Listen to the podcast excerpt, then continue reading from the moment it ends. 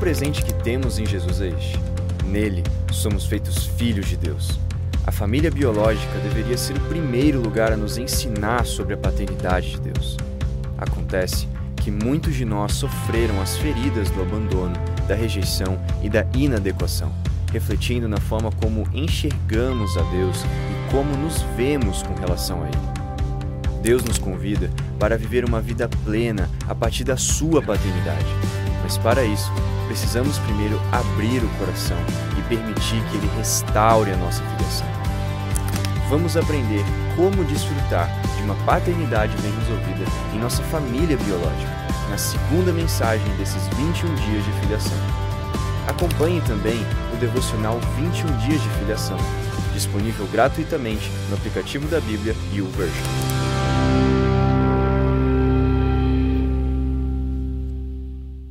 Dias de filiação, Deus, família biológica e família espiritual.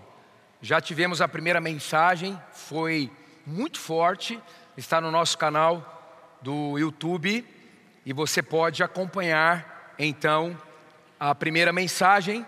E hoje vamos falar de família biológica, um assunto que envolve todos nós enquanto estivermos aqui na Terra.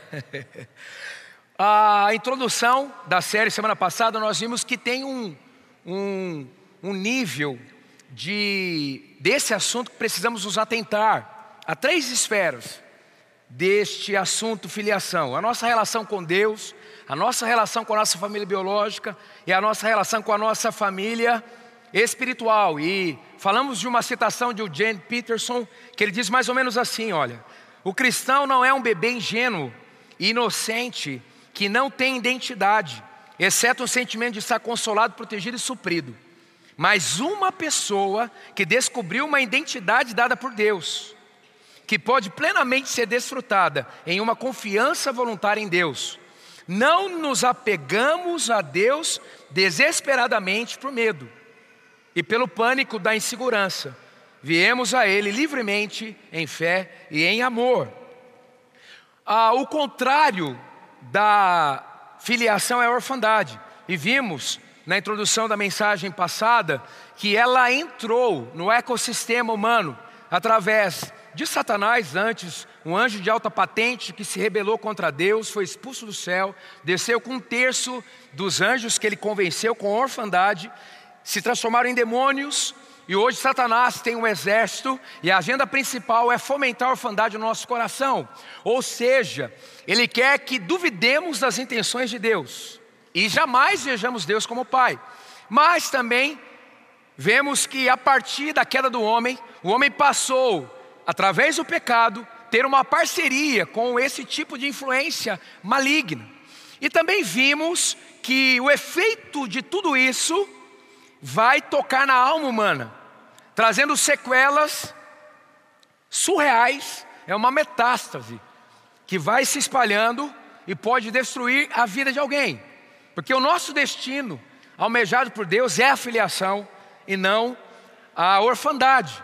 Jesus veio resgatar e salvar o que havia perdido.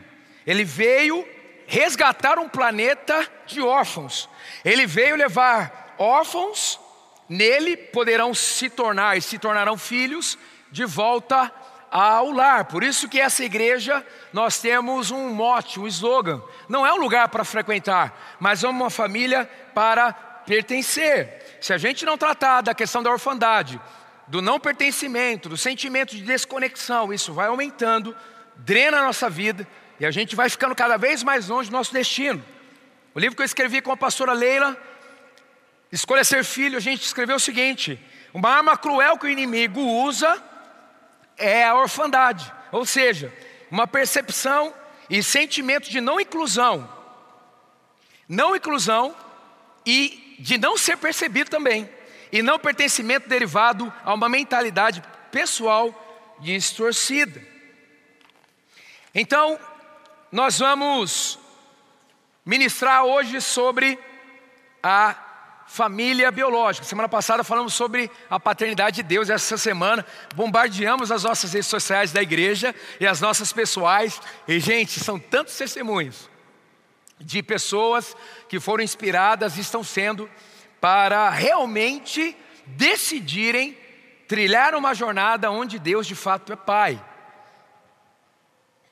Hoje falaremos de família biológica e o texto que nós preferimos usar é Lucas 15, a parábola do filho pródigo. Aqui na nossa casa, a parábola do pai amoroso.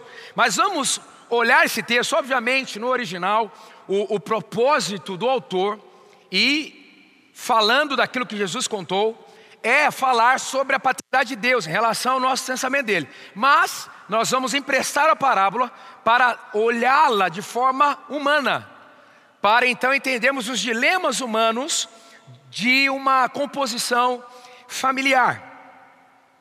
Então o texto diz, no verso 11: Um homem tinha dois filhos, o mais novo disse a seu pai: Quero minha parte da herança. Assim ele repartiu sua propriedade entre eles. Não muito tempo depois, o filho mais novo reuniu tudo que tinha, foi para uma região distante e lá desperdiçou seus bens, vivendo irresponsavelmente. Depois de ter gasto tudo, houve uma grande fome e a sua vida foi um espiral decrescente. Até que mais à frente da parábola, da história, ele se arrepende, ele volta então a se conectar com o pai. O pai, de forma extraordinária, recebe o filho. Então vamos olhar para essa história e pensar na nossa família. Em Lucas 15, 31, 32, que é mais o desfecho já da volta desse menino rebelde, agora já arrependido, está assim: meu filho, disse o pai para o irmão mais velho, este, você sempre está, sempre está comigo, você está sempre comigo, e tudo que eu tenho é seu, mas nós tínhamos que comemorar e alegrar-nos, porque este teu irmão estava morto e voltou à vida. Estava perdido foi achado. Já fica a dica aqui. Quanto mais o menino foi distanciando da sua família, pior a vida dele ficou. O preço da desconexão familiar é alto. E se a gente não interferir, vai aumentando, aumentando, aumentando e aumentando. Aí entra uma frase que a gente colocou, uma pinça e buscou. Olha o que o Bill Johnson fala sobre a superação de um lar disfuncional. Olha só, alguns dos testemunhos mais notáveis de todos são os filhos criados em um ambiente diabólico, um lar disfuncional, mas que superaram barreiras, barreiras e se tornaram adultos piedosos com propósito eterno. E por sua vez criaram os filhos nos caminhos do Senhor como justificação plena para aquilo que não receberam. Uau! Eu Exalto esses heróis da fé com tudo o que há em mim. A história deles é a essência da beleza e da redenção. Você acredita que hoje, bem cedinho, eu estava orando por tudo que ia acontecer nesse domingo? E, gente, está sensacional. Desde as 8 horas da manhã, aqui nas outras 19 igrejas que nós temos. E eu comecei a orar por esses encontros e comecei a pensar no meu histórico familiar. Você acredita que comecei a chorar? Você acredita que comecei a pensar no meu pai de novo, que já é falecido? Coisas boas, coisas que me deixaram marcas. E eu comecei a me emocionar sozinho, ali num tempo de oração. E eu comecei a dizer: Senhor, família é um negócio muito sério. Muito sério. E, gente, semana que vem, nós vamos encerrar falando da família espiritual. Não sei se o pastor Carlito vai me escalar para pregar, mas em algum lugar eu vou pregar. Vocês vão ver, como sempre, a minha paixão pela igreja, que é a terceira mensagem. Eu sei como eu fiquei quando a minha família se tornou disfuncional, mas eu não, não deixo de me lembrar todos os dias o que essa igreja fez na minha vida. Porque aquilo que a nossa família biológica não consegue entregar, a igreja completa. Por isso que a gente diz: isso aqui não é um lugar para frequentar, mas uma família para pertencer. Meu pai saiu de casa, eu estava ali com 19 anos de idade. E depois de seis, sete, oito anos, fui convidado para ser o primeiro homem a liderar o ministério infantil na história dessa igreja. Em 2002. E eu sempre fui dessa igreja. E eu lembro, Pastor Carlito dizendo, cara, vou te ensinar tudo. E parece, ele é, ele é profeta também. Ele, o pastor vai alinhando todo mundo, né? Quem trabalha com o pastor é uma bênção. Você melhora todo dia. Mas a galera ganhava um puxão de orelha, eu ganhava dois. Ele sempre tinha uma coisinha a mais comigo. Eu falei, gente. Aí eu tinha um, uma frase que eu repetia para mim mesmo, né? É até uma canção, né? Repetia assim: Ele me ama, Ele me ama. Não é pessoal. Depois eu fui percebendo com os anos que ele viu alguma coisa que eu ainda não tinha visto em mim. E ele intensificando no meu processo de cura, me ensinou tudo, tudo, tudo, tudo, tudo, tudo. Fabiano, homem tem uma só palavra, não é enrolado com dinheiro, tem um olhar puro em relação ao sexo oposto, tudo, tudo, tudo, tudo, tudo, tudo, tudo. Os meus pais deixaram herança cristã, mas a masculinidade saudável da perspectiva cristã não aprendi com meu pai. Foi com o pastor Carlito. Então, esse ano eu faço 20 anos de ordenação pastoral. E essa casa tem um ecossistema, não só para transformar um menino em filho, mas um menino em homem. É a mesma coisa com as meninas. Então, a gente precisa entender que os dilemas familiares, eles vão trazendo sequelas. Mas chega uma hora que você não é mais coadjuvante da história, você passa a ser protagonista. Você tem que assumir o seu destino nesse sentido. Então, para resolver a questão da orfandade, nós temos que trabalhar duas coisas, basicamente: aceitar que Deus é Pai e escolher ser filho. E aí, olhando essa história do filho pródigo e de tudo que aconteceu, como resolver os conflitos familiares? Em primeiro lugar, reconheça os reais motivos da desconexão com a sua família. Não muito tempo depois, o filho mais novo reuniu tudo que tinha e foi para uma região distante. Tudo bem, nesse caso original, o menino era um rebelde, mas, mas, em muitos lugares aqui, contextos aqui, não foi possível continuar conectado. São diversas histórias e nós aprendemos que quando não há uma funcionalidade em cada papel na família, aí entra a questão do lar disfuncional. O pai, por exemplo, representa a força, a proteção, o sacerdócio e por aí vai. A mãe representa a sensibilidade, gerar, a conexão. Os irmãos, a amizade, a confiabilidade, a partilha. Quando cada um faz o seu papel, a família é saudável. Quando há confusão ou irresponsabilidade em relação a um papel, há o desequilíbrio. Eu aprendi a frase, você também, mãe é mãe. Quem fala isso de vez em quando? Mãe é mãe.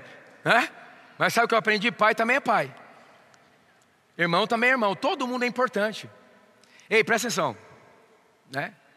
Nisso há muito tempo. Por que, que o nosso lance é com o pai?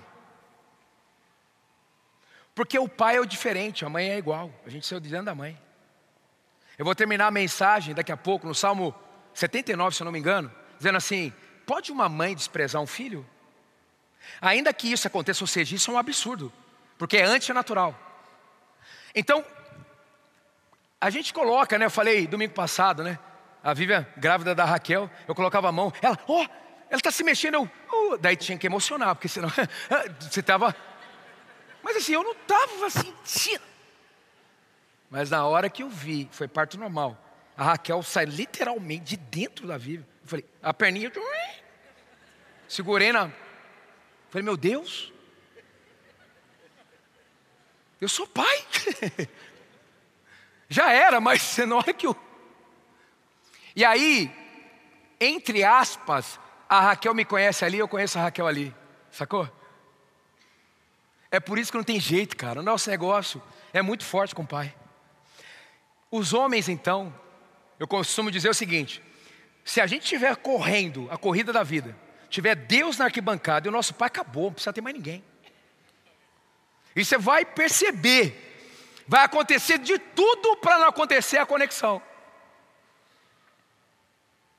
Irmã, deixe o seu marido ser pai. Ele precisa ser pai. E o seu filho precisa dele, porque a masculinidade, ela não é possível se não for compartilhada de um homem, para um homem em formação. Então, quando há um desequilíbrio, as coisas começam a complicar, as doenças começam a chegar. E a gente não está simplesmente cuidando de uma família. A partir da nossa família, o natural é que outras famílias nasçam. Tem uma fotinho minha aí com a Raquel. Raquel não, Raquel, você sempre minha Raquelzinha. Põe aí, por favor. Olha aí. Olha a figurinha.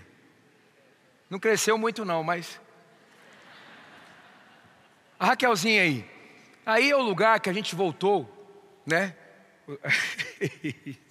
a Vívia, cadê a Vívia? Viu? Tá aí? A Vívia.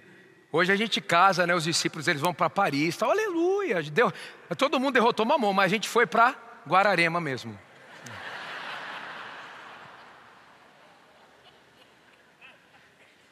Geralmente o pessoal quer o sucesso, mas não quer o processo, né?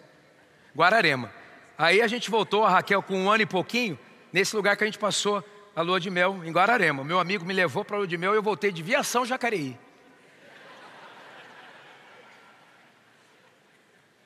É forte, né?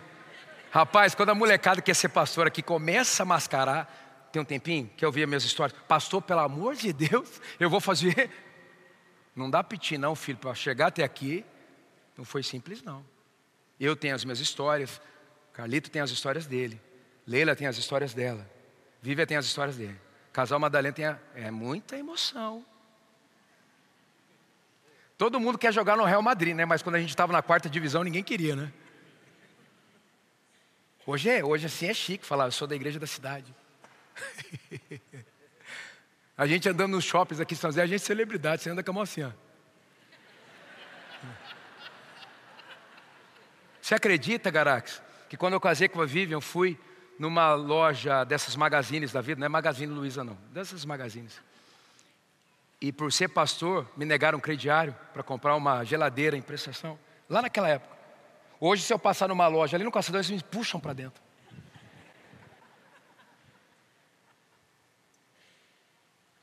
Mas volta a foto aí. Não é nada disso que eu queria falar com a foto. Volta a foto. Estou dando palestra demais. Eu tinha mais ou menos 30 anos. Eu ainda não estava formado, não estava apto para ser pai. Cresci nessa igreja. Gente, ali, segurando a Raquel, me lembro, é muita história para frente. É mais ou menos 10 anos para chegar à paternidade bem resolvida. Dez anos, mais ou menos, sendo intensamente ministrado. Intensamente. Eu já pedi perdão várias vezes para Raquel. Eu não fui um pai adequado para ela, não tinha nem maturidade para isso. Eu estava lidando com as minhas dores ainda e feridas. Sabe o que é lindo nessa igreja? Você não precisa passar o que a gente passou. Porque aqui até as crianças já estão no 30 semanas como prevenção. Você pode aplaudir o Senhor Jesus?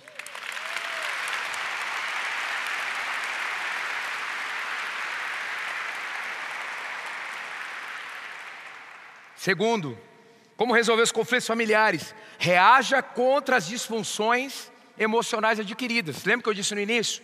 Quanto mais distanciamento, independente das situações. Um erro não justifica o outro. As sequelas vão chegando. Olha o que aconteceu com o menino. E lá desperdiçou os seus bens vivendo irresponsavelmente. Depois de ter gasto tudo, houve uma grande fome em toda aquela região. E ele começou a passar necessidade, desejava encher o estômago com as vagens que os porcos comiam, mas ninguém lhe dava nada. uma espiral decrescente, ele chegou no fundo do poço. Querido, pior do que ter uma família disfuncional é nunca mais sair desse ecossistema. Às vezes você solteiro está procurando uma pessoa ideal. Eu queria te dizer que você já está, já passou do up, cuidado. Quanto mais vai passando o tempo, mais a gente vai ficando exigente. Mas a pergunta é: você está à procura da pessoa ideal, mas você é a pessoa ideal? Ou você é um meio esquema Kinder Ovo? Tem gente que casa e fala assim, pastor, eu abri o Kinder Ovo, veio um monstro, eu quero devolver. Não tem devolução. Não tem devolução. Cada um com seus B.O. Aí é clamar a graça de Deus, porque a graça corrige a rota. Olha só a importância dos nossos pais nas nossas vidas. Quando os pais são inexistentes, os filhos podem se tornar solitários. Quando os pais são separados, os filhos podem se tornar frágeis, lacuna de gênero. Quando os pais são rígidos, os filhos podem se tornar insensíveis. Quando os pais são isolados, os filhos podem se tornar superficiais. Sabe aquele orgulho, ah, eu sou durão, nunca recebi um abraço do meu pai. Provavelmente você não replicou abraço, você replicou falta de abraço. Agora vai perguntar o que seu filho acha disso. Sua filha. Misericórdia, gente, misericórdia. Tem gente que a filha fica adolescente, só porque a menina agora está com um corpo de mulher não consegue mais abraçar, não? O pai não consegue? Que isso? Vai buscar cura. Ei, deixa eu te dar um toque. Hein? Provavelmente, o seu genro será a sua versão. Misericórdia.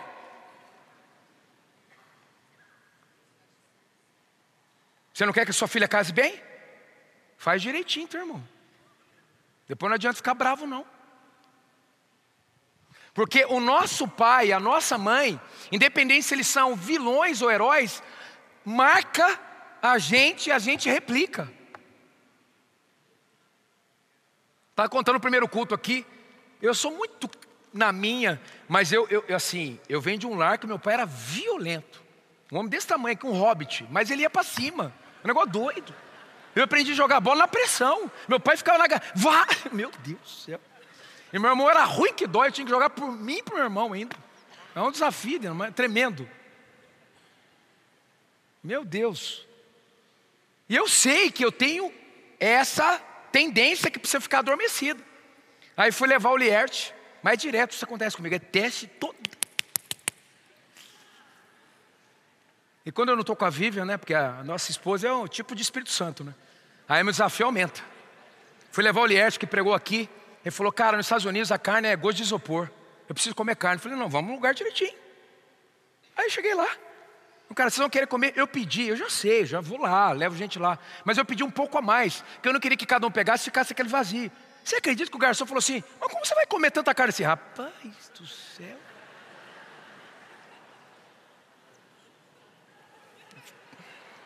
Falei, Senhor, não é possível.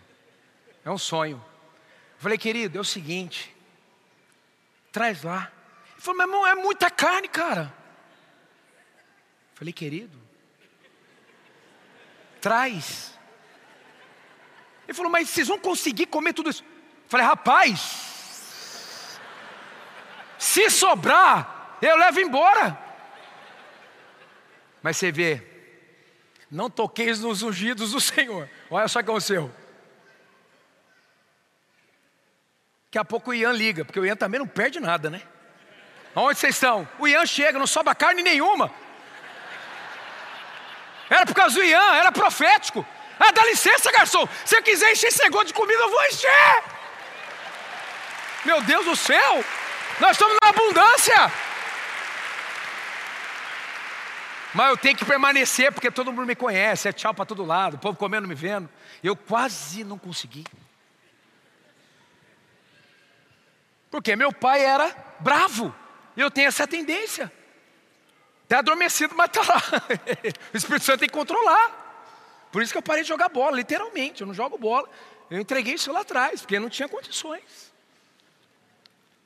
Não tinha condições, né? Aliás, não tem jogo de pastor aqui, para você ter uma ideia. Você ter uma ideia. Pastor Carlinhos de vez em quando faz um esquema de futebol, pastor. O churrasco, mas a bola não, porque não dá. Ele falou, então tá bom, é melhor. Quando os pais são super protetores, os filhos tendem a ser medrosos. Quando os pais são frios, insensíveis, os filhos podem se tornar carentes e as distorções sexuais podem surgir. Quando os filhos, quando os pais são liberais, os filhos podem se tornar inconsequentes. Quando os pais são consumistas, os filhos podem se tornar materialistas.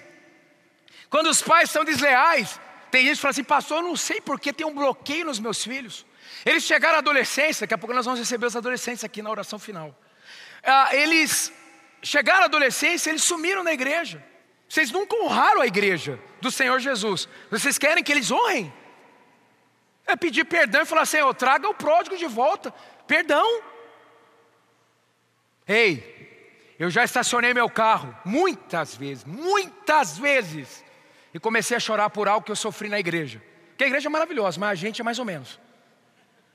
Alguma coisa, uma injustiça, chorando, chorando.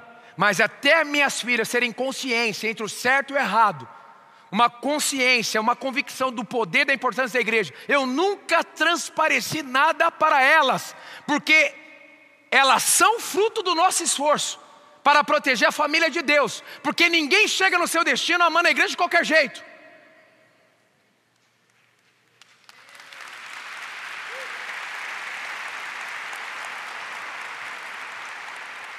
O que você desenvolveu por meio da sua disfunção familiar, revolta, timidez, medo, rejeição, codependência, disfunção sexual, religiosidade, compulsões, vícios, não se vitimize.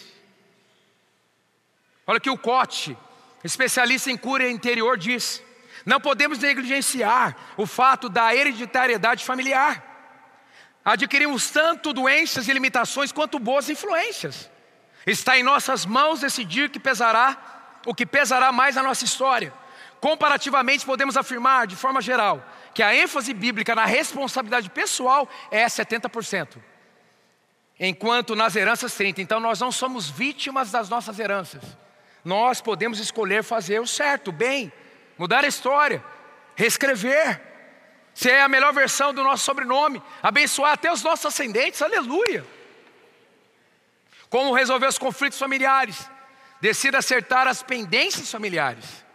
Diz o texto que o jovem caiu em si, Lucas 15, 17 a 20. Quantos empregados de meu pai têm comida de sobra? Eu aqui morrendo fome, de fome. Eu me porei a caminho e voltarei para o meu pai. Eu quero te persuadir hoje, pelo poder do Espírito Santo, a voltar para casa. Você não pode deletar a sua família. Você não pode esquecer dos seus progenitores, por mais difícil que seja. No que depender de você, você precisa até aumentar a conexão. Mas nós precisamos vencer a teimosia, o orgulho, a autojustiça, a religiosidade. A gente parece que tem uma lista do que as pessoas fizeram para a gente, mas a gente não quer que Deus tenha uma lista em relação ao que nós fizemos, ok? Então é incoerente, isso é uma faceta da religiosidade, hipocrisia. Não dá, nós temos que resolver. Querido, se o seu coração é o mais sensível da sua casa, louvado seja o Senhor Jesus. Porque você pode ser um tipo de céu na sua casa. Você pode ser alguém que vai mandar amor até permear todos os familiares numa onda do bem. Mas tem que vencer o orgulho. Sabe, Salomão escreveu: o orgulho vem antes da destruição, o espírito altivo antes da queda. Em Provérbios 13, 10, o orgulho só gera discussões. Mas a sabedoria está com os que tomam conselho, queridos. Teve uma hora que eu me senti ofendido, não mudou nada. E eu comecei a pedir perdão independente das escolhas das pessoas. E mudou tudo. Mudou tudo.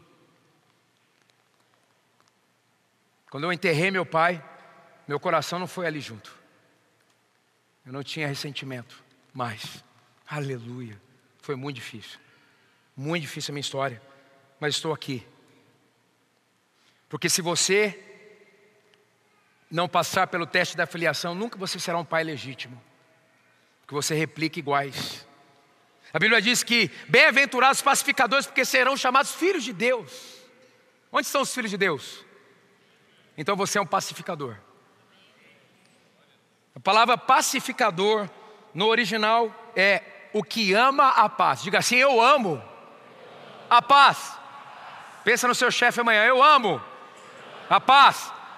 Pensa na sua escola: Eu amo a paz. Pense na sua família: Eu amo a paz. Não olha para o lado, não, mas pense no seu cônjuge: Eu amo a paz.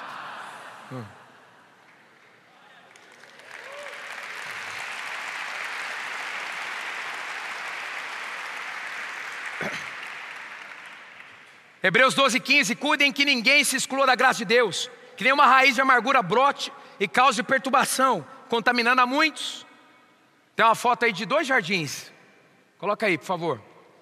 O jardim ideal e o jardim não ok.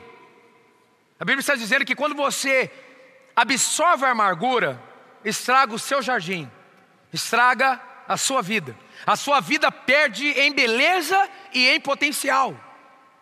Você deixa de ser interessante, porque o seu coração começa a ser disputado por sentimentos ruins. Chega um momento que você olha no espelho e você não se vê mais, você vê a pessoa que você diz que te ofendeu. Pode ter até ofendido, mas você não tratou isso, e essa imagem te persegue. Em Hebreus 12, 15: Não deixem que a erva daninha da amargura se espalhe. Uns poucos espinhos podem arruinar um jardim em pouco tempo. Perdoar não é esquecer, mas permitir que alguém renasça em sua vida. Se você não perdoar, a raiz de amargura vai se instalando. Em modalidades do não perdão vão surgindo. Por exemplo, o ressentimento, a atitude interna de remoer o passado e perpetuar sentimentos hostis. Indiferença, atitude de ignorar o outro. Eu usei muito dessa estratégia ruim em relação ao meu pai, indiferença. Quando ele era vivo. Retaliação, atitude de revidar por diversas posturas o sentimento de dor. Ódio, o estágio mais grave na esfera dos relacionamentos. A gente tem que mudar isso. E começa com a nossa rendição ao Senhor. Eu queria que você ficasse em pé, nós vamos fazer uma oração aqui em relação ao nosso coração e à nossa família. E a oração, basicamente, nós vamos ler essa oração, é uma oração pedindo para Deus, para que você seja agraciado por Ele, para perdoar, amar e recomeçar. Estão comigo? No 3, 1, 2, 3.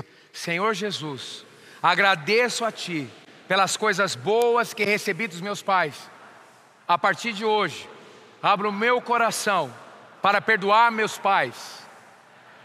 Feriu o meu coração. Peço perdão por qualquer sentimento e comportamento em relação a eles que são contrários à tua palavra. Cura o meu coração e me liberte de todas as prisões ligadas ao relacionamento com os meus pais. Naquilo que for possível, me ajude na reparação e aquilo que eu não posso fazer, entrega em tuas mãos. Receba a tua cura para todos os outros níveis de relacionamentos em minha vida. Em teu nome, Jesus. Amém, amém e amém. Aleluia, aleluia. E que assim seja, e que assim seja. E por último, recomece então, já com o coração pronto preparado, esse reset, recomeça o relacionamento com os seus familiares. A seguir, levantou-se e foi para o seu pai. Estando ainda longe, seu pai o viu e, cheio de compaixão, correu para o seu filho e o abraçou e beijou. O filho lhe disse: Pai, pequei contra o céu e contra ti. Não sou mais digno de ser chamado teu filho. Você vai celebrar cada pequeno avanço. Salmos 27, 10. Ainda que me abandonem pai e mãe, o Senhor me acolherá. Salmos 71, 6. Desde o ventre materno dependo de ti. Tu me sustentaste desde as entranhas de minha mãe. Eu sempre te louvarei. Não era Salmos 79, é Isaías 49, 15. Olha que texto lindo. Será que uma mãe pode esquecer do seu bebê, que ainda mama, e não ter compaixão do filho que gerou? Embora ela possa se esquecer, eu não me esquecerei de você. Lembra de José? O que a sua família fez para ele? Seus irmãos? E a maldade dos seus irmãos, Deus transformou no impulsionamento para que alguém que tinha tudo para se sentir órfão, ele venceu isso e se tornou a segunda, mais, a segunda pessoa mais importante do mundo antigo. E os irmãos de José, quando viram que ele já estava naquela função, eles ficaram apavorados. E José disse o seguinte para eles: Agora não se aflijam, nem se recriminem por terem me vendido para cá, pois foi para salvar vidas que Deus me enviou adiante de vocês. Aquilo que era para destruição, José se manteve firme, com seu coração conectado ao seu Deus. E Deus transformou aquilo em autoridade, em influência, em frutificação. Deus ainda continua separando novos Josés de famílias disfuncionais para salvar gerações. E Ele pode fazer isso na sua história hoje. Talvez seu estado, seu caso não seja tão grave assim, mas não permita que qualquer sentimento hostil permaneça, porque a tendência é disto crescer.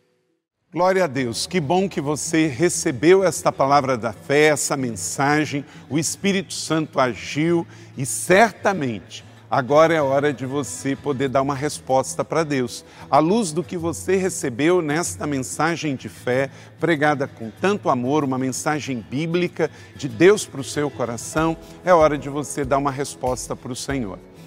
E eu quero convidar você a dar uma resposta e quero fazer três convites para você. Aí na sua tela agora aparece um QR Code e um número de WhatsApp para que você que tomou uma decisão possa então entrar em contato conosco agora.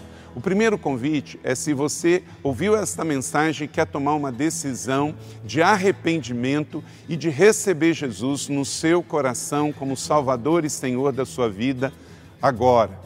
A outra decisão que você pode estar tomando agora e celebramos com você é se você quer retornar para a igreja, voltar para a fé. Talvez você se desviou dos caminhos do Senhor e da igreja, mas hoje é o tempo de voltar, é tempo de arrependimento, de mudança de vida, de voltar para a família da fé. Então, bem-vindo você que está tomando a decisão de retorno agora. Não importa quanto tempo você esteve afastado, não importa se você se afastou dessa ou de outra igreja cristã ou evangélica, bem-vindo de volta à família da fé.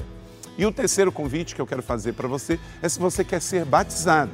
Então, se você quer ser batizado em águas, se você está em São José dos Campos ou em qualquer cidade onde temos uma igreja da cidade ou aí na sua cidade, entre em contato conosco agora pelo WhatsApp ou pelo QR Code e diga: Eu aceitei Jesus, eu quero ser batizado.